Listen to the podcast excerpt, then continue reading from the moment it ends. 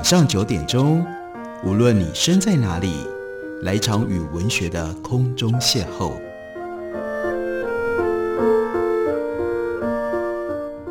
杨照谈书，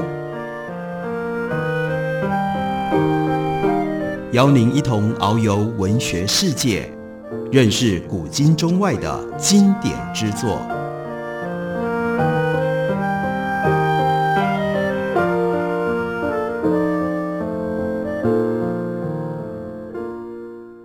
位听众朋友，大家好，欢迎收听杨照谈书。本节目以台北广播电台 FM 九三点一，每个星期一到星期五晚上九点为大家播出。我是杨照，在今天的节目当中，要为大家介绍的这本书是卫城的新书，书名叫做《人类史的资本论》，作者是日本的学者，也是日本关于马克思资本论以及全球资本主义的专家学者斋藤幸平。斋藤幸平在这本书里面。特别引用了 Emmanuel Wallerstein 华勒斯坦，他一度非常有名的世界体系理论，来对于当前的全球资本主义做简单的整理。在 Wallerstein 他的看法当中，资本主义是由核心跟边陲所构成的。核心国家在所谓全球南方的边陲国家剥削廉价的劳动力，并且以不合理的低价购买它的产品。借此获得了巨大的利润。Wallerstein 他认为，因为劳动力的不等价交换，就导致了先进国家的过度发展，还有对照边陲国家发展不足。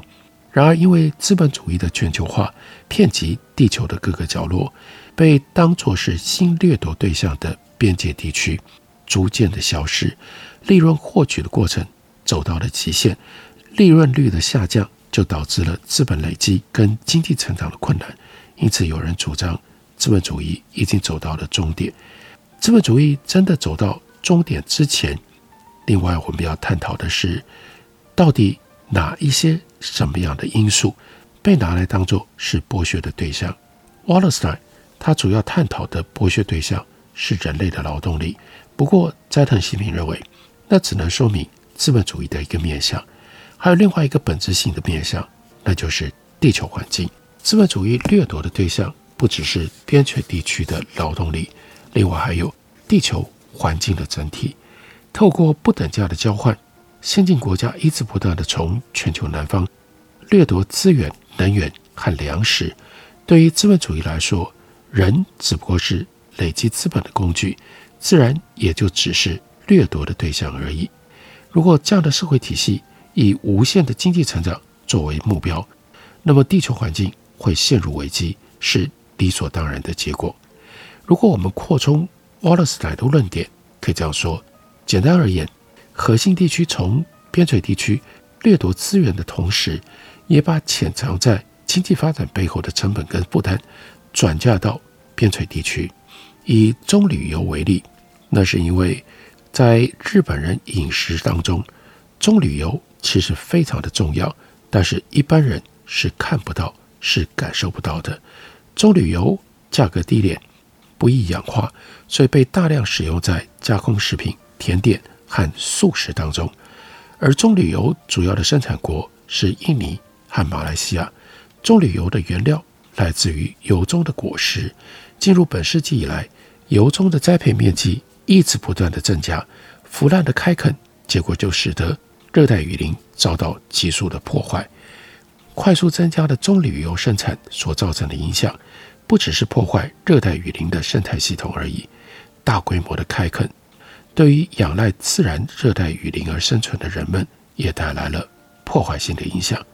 举例来说，砍伐热带雨林，把土地变成农庄农园的结果，不但造成土壤的流失，排放到河里的肥料跟农药，也使得河里的鱼数量减少，居住在这个地区的人，过去主要是从河里的鱼来摄取他们所需要的蛋白质。河里的鱼减少了之后，他们就变得比以前更需要金钱去买含有蛋白质的食物。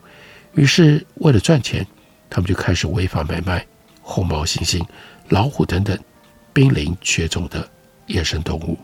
就像这样，核心地区廉价便宜的生活背后。就不只是剥削边陲地区的劳动力，更掠夺他们的资源，让他们来承担随之而来的环境成本。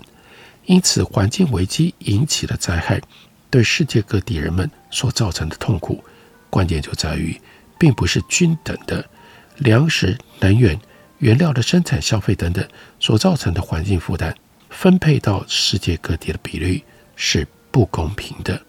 先进国家制造外部的社会，并没有支付自己生活水准所需要的真正费用，而是把成本负担转嫁到远方某一个地方的人跟自然环境，而这正是我们富裕生活的前提条件。帝国生活模式以这种方式，透过我们的日常生活不断的复制，而因为它的背后的暴力总是发生在遥远的地方，对我们来说，这样的一个模式它是隐形的。知道环境危机这个名词之后，我们用来为自己换取赎罪券的，就是购买环保购物袋这一类的行为吧。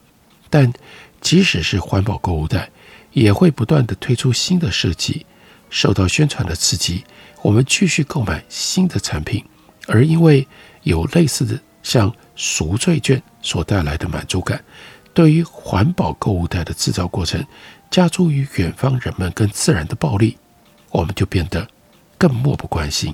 所谓被资本的 green wash 给催眠了，就是这么一回事。先进国家的人们对于转嫁的无知，并不是被迫的，相反，是为了让自己的生活更加的富裕，他们就积极地将帝国生活模式内化为自己的价值观。人们渴望无知的状态，人们害怕直接去面对现实，从不知道转变成为不想知道。但其实大家都心里有数，不是吗？自己能够过得那么好，那就是因为有一些人过得不好。接着，斋藤信平引用了当代德国哲学家 Marcus Gabriel 他所说的：“我们只是在告诉自己，这些不公正的事情与我无关，故意不去看它而已。只是这些事实令人难以忍受，所以我们就算知道。”引起这些不公平的原因，暗地里我们还是希望能够维持现在的秩序，所以帝国生活模式就更加的强固，危机被延后到未来再去处理。我们的每一个人都以这种方式助长了这样的不公正。然而报应现在呢，是以气候危机的形态悄悄走进了、靠近了核心地区。过去在人们热烈讨论公害问题和南北问题，那是一九七零八零年代已经出现过前面所提到的这些类似的议论。不过也就在那个时候，出现了所谓的荷兰谬误。像荷兰这种先进国家的生活，对地球造成了很大的负担。尽管如此，这些国家空气污染跟水质污染的程度相对来说是比较低的。相反的，尽管发展中国家的人们过着简朴的生活，却因为严重的空气污染、水质污染和垃圾处理等环境的问题而痛苦不堪。这看起来不是很矛盾吗？而这乍看矛盾的事态怎么产生的？有一种说明的方式，把这个情况归功于技术的进步。他们说，经济成长带来的技术进步可以减少。甚至可以消除引起公害的污染物质。先进国家大肆渲染，宣称他们在减轻环境污染的同时，也达成了经济成长。然而，这种粉饰太平的主张，那是 fallacy，那是谬误。先进国家的环境改善，不只是得益于他们的技术发展，其实更主要的是，他们把资源的开采、垃圾的处理等等。经济发展挥之不去的负面影响，都转嫁强加在我们称为全球南方的外部，将成本外部化，无视于国际之间的转嫁，一厢情愿地相信先进国家可以透过经济成长和技术开发解决环境问题，这就是所谓的荷兰谬误。在人类世，人类的经济活动覆盖了整个地球。所以，关键的是，我们要认清楚，到了这样的一个时代，我们已经耗掉了所有可以让你继续掠夺跟转嫁的外部。资本掠夺一切，石油、土壤的养分、稀有金属等等，任何东西，只要是可以夺取的，资本就毫不留情。这种开发主义对于地球造成了很大的负担。然而，就如同让资本获得利润，边境国家的廉价的劳动力已经消失，供资本进行开发跟转嫁的外部那个廉价的自然也正在逐渐耗尽了。不论资本主义的运转看起来多么样顺畅，终究来说，地球是有限的。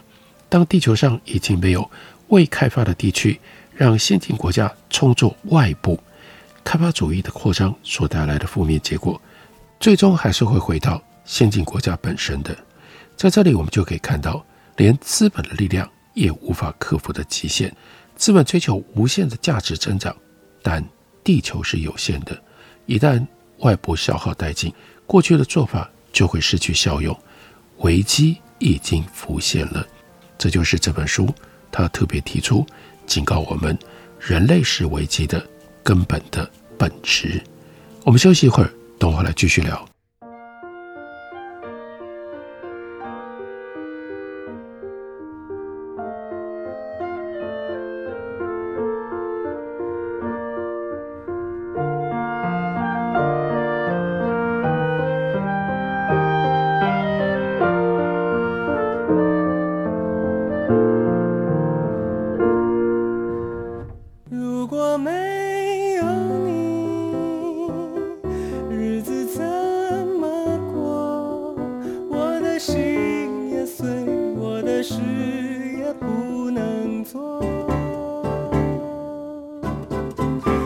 是林俊逸，台北的好声音尽在 FM 九三点一 AM 一一三四台北广播电台。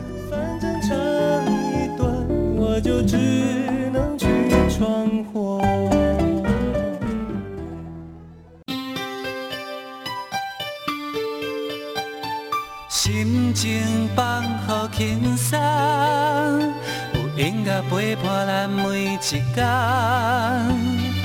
用心关怀身边的人，伫咧九三点一台北广播电台。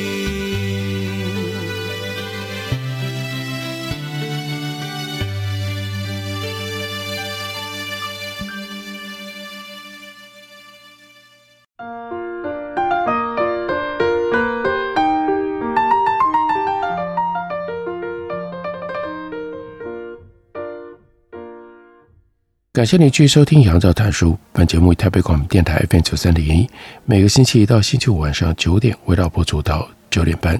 今天为大家介绍的，这是斋藤信平他所写的《人类史的资本论》。在书里面特别讲到，为什么我们今天应该要重新了解马克思跟马克思所写的《资本论》，因为《资本论》里面对于资本主义的许多定性的描述，到今天仍然。非常的有效。例如说，什么是资本主义？资本主义是一种为了价值的增长和资本的积累，不断开拓更大、更多市场的经济体系。长久以来，在这个开拓市场的过程当中，资本主义将环境负担转嫁到外部，同时对自然跟人进行掠夺。就像马克思所说的，这个过程是一种无止境的运动，为了增加利润的经济成长。是绝对不可能停止的，这是资本主义的本质。为了追求利润，资本主义是不择手段的。即使是气候变迁等等严重的环境危机，对资本主义来说，那也是获得利润的机会。如果山林火灾增加，就可以卖出更多的火灾保险；蝗虫灾害增加，农药的销售量也会提升。就算负排碳技术会侵蚀地球的环境，对资本来说仍然是商机。所有的灾难灾害都是资本赚钱的机会。就算这些危机持续恶化，受苦的人越来越多，资本主义会发挥它强韧的适应力，直到最后一刻都能够找到获取利润的机会。即使环境危机就在眼前，资本主义也不会自己就停下来。所以照这个样子下去，资本主义将彻底改变地球的表面，把它变成人类无法生存的环境。那也就是人类是 Anthropocene 这个时代的终点。从这一刻开始，斋藤信平呼吁我们必须立刻起身，认真对抗以无限经济成长作为目标的资本主义。如果我们不亲手阻止资本主义，人类的历史将会就此结束。气候危机的对策要设立什么样的目标呢？一个简单易懂的标准，就是将生活降低到一九七零年代后半的水准。如果这样说，有人要反驳：啊，当时不也已经是资本主义了吗？那难道不能用七零年代的资本主义来脱离环境危机吗？这说法乍看有理，事实上不是，因为资本主义曾经在七零年代。陷入严重的系统危机，而为了克服当时的危机，几乎全世界都引进了名为“新自由主义”的一连串政策。新自由主义推动了民营化、管制的解除，还有紧缩政策，扩大了金融市场和自由贸易，也开启了全球化的序幕。当时那是资本主义延续生命唯一的方法，所以我们是无法回到。七零年代的资本主义的，就算真的回去了，以资本的自我增长为目标的资本主义，也不可能停留在原地。如果资本主义停在当时的阶段，停止利润的追求，必定会发生同样的系统危机。不久之后，就会被迫走上同样的道路，环境的危机也会继续严重下去。所以，积极面对环境危机、抑制经济成长，唯一的方式。那就是我们亲手阻止资本主义朝向放弃成长这样的一种后资本主义进行社会经济体系的巨大转换。那什么是放弃成长？如何放弃成长？讲到放弃成长，应该还是有很多人会持反对意见吧？特别是一听到放弃成长，我们脑子里大概就会立刻浮现“清贫”这两个字吧。那这样悠哉悠哉提倡清贫思想的人，都是一些不知道劳动者有多辛苦的有钱人吧？一定有很多人这样想。如果整体没有成长，可以再分配的大饼也不会增加，财富也不会流向贫困阶级的人。换句话说，就不会产生 trickle down 往下渗透的这样的一种财富现象。从某方面来说，这样的批判。是正确的。现在的体系制度是以经济成长作为前提而设计的，在这样的社会当中，如果成长停止，会带来悲惨的后果。然而，还是有疑问：资本主义明明已经发展到这样的高度了，为什么居住在先进国家的大多数人仍然是贫穷的呢？这不是很奇怪吗？先进国家大部分的上班族每天辛勤工作。但是呢，薪水付完了房租、手机费用、交通费、同事聚餐的费用之后，一眨眼所剩无几，就只能够拼命的节省餐费、服装费，还有交际费用。尽管如此，要靠那份薪水来维持生活，仍然是捉襟见肘。如果再加上就学贷款或者是房贷，那就是雪上加霜。如果这不是清贫，那是什么呢？到底经济要成长到什么样的地步，才能让人人都享有丰裕的生活呢？以经济成长作为目标，进行伴随着疼痛的结构改革、量化宽松，结果只会造成劳动分配率不断的下降，贫富差距持续扩大而已。而且，我们究竟要为了经济成长牺牲自然环境到什么样的时候呢？尽管一味追求经济成长，如此的不合理，但是，例如说，在日本，放弃成长这样的一个理论一直都得不到支持。很多人认为，放弃成长就只是漂亮话。鼓吹放弃成长的人，多半是来自于团块世代，他们在年轻的时候已经充分享受了高度经济成长的各种好处，从职场的第一线退下来的之后，却开始主张。日本的经济就是这样缓缓的衰退，也没关系。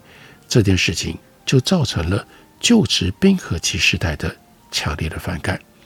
气成长或者是要经济成长，这两者之间的对立本来是攸关人类生存的问题，但是在日本却被矮化、被简化成为经济上备受恩宠的团块时代和穷困的冰河期时代之间的对立，而且气成长和紧缩政策又被密切地连接在一起。另外一方面，有通货膨胀论者，还有 M N T，也就是现代货币理论者，他们反紧缩的论点就被当作是世界最先进的思想，引进到了日本，获得旧值冰河期时代他们的广泛支持。仿佛是对团块时代气成长论的一种反扑。当然，反紧缩以人们的生活作为第一优先考量，这是了不起的想法。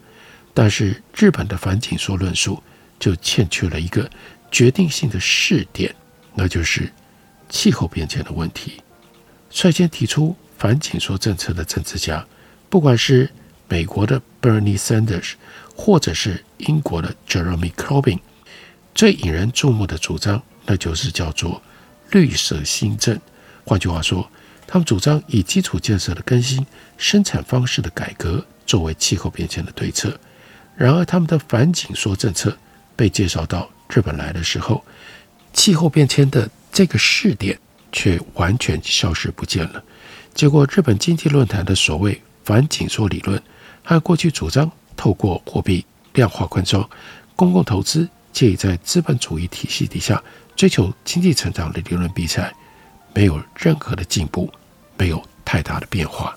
支持 Bernie Sanders 等这些人他们的主张的左派民粹主义，多半是千禧世代，那就是一九八零到一九九零年代出生，或者是 Z 时代，那是一九九零年代后半到二零零零年代所出生的，比在日本提倡。反紧缩的人还要更年轻，他们的明显特征就是具有极高的环境意识，对资本主义采取批判的态度，甚至因而被称为叫左倾时代。事实上，某些舆论调查显示，美国的 Z 世代有一半以上对社会主义的肯定超过对资本主义的认同。经常有人说，一九九零年代后半到二零零零年代所出生的。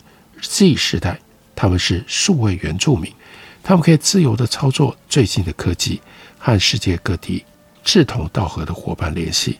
这样的成长背景，就为他们培养出了地球公民的感觉。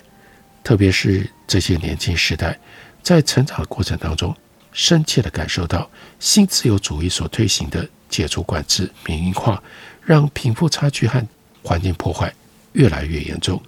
如果让资本主义这样继续下去，他们的未来没有任何的光明，他们因而感觉到绝望，甚至感觉到愤怒。因此，现在 Z 世代正以地球公民的自觉试图改变社会。Greta Thunberg 是 Z 世代象征性人物。实际上，Z 世代不只完全接受 Thunberg 他独特的行事风格，还给予大力的支持。所以。对气候变迁和资本主义态度上的不同，在世代之间非常的明显，而日本跟欧美在这方面都受到了巨大的冲击，也才刺激了斋藤信平去写出这样的一本书。这本书要彻底的来检讨，在环境危机的情况底下，资本主义应该要有什么样的未来。或者是应该对于资本主义进行什么样的改革？而比较特别的地方，斋藤信平回到马克思，回到马克思的《资本论》，他写了他自己的这一本《人类史的资本论》，介绍给大家，推荐给大家。感谢你的收听，明天同一时间我们再会。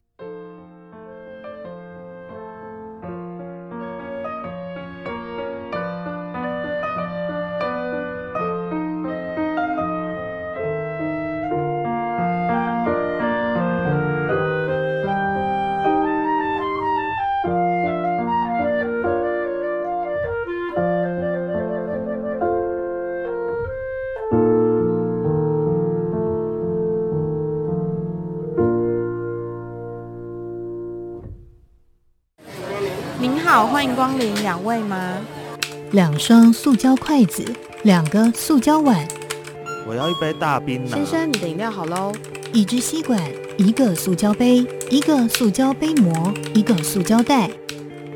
每年有八百万公吨的塑胶垃圾进入海洋，影响到生态环境与海底生物的生存。不再使用一次性塑胶用品，减速爱地球，从你我做起。哎，我等一下顺路载你回去。不好吧？你刚刚有喝哎。哦，我还很清醒呐，只喝一点点而已，我又没醉。哎，不行啦，现在酒驾被抓到啊，连乘客都会一起被罚哎。啊？没错，酒驾新规定，酒后驾车初犯提高罚还金额，最高受罚两万元，同车乘客也会一起受罚，最终罚到三千元。喝酒不开车，开车不喝酒。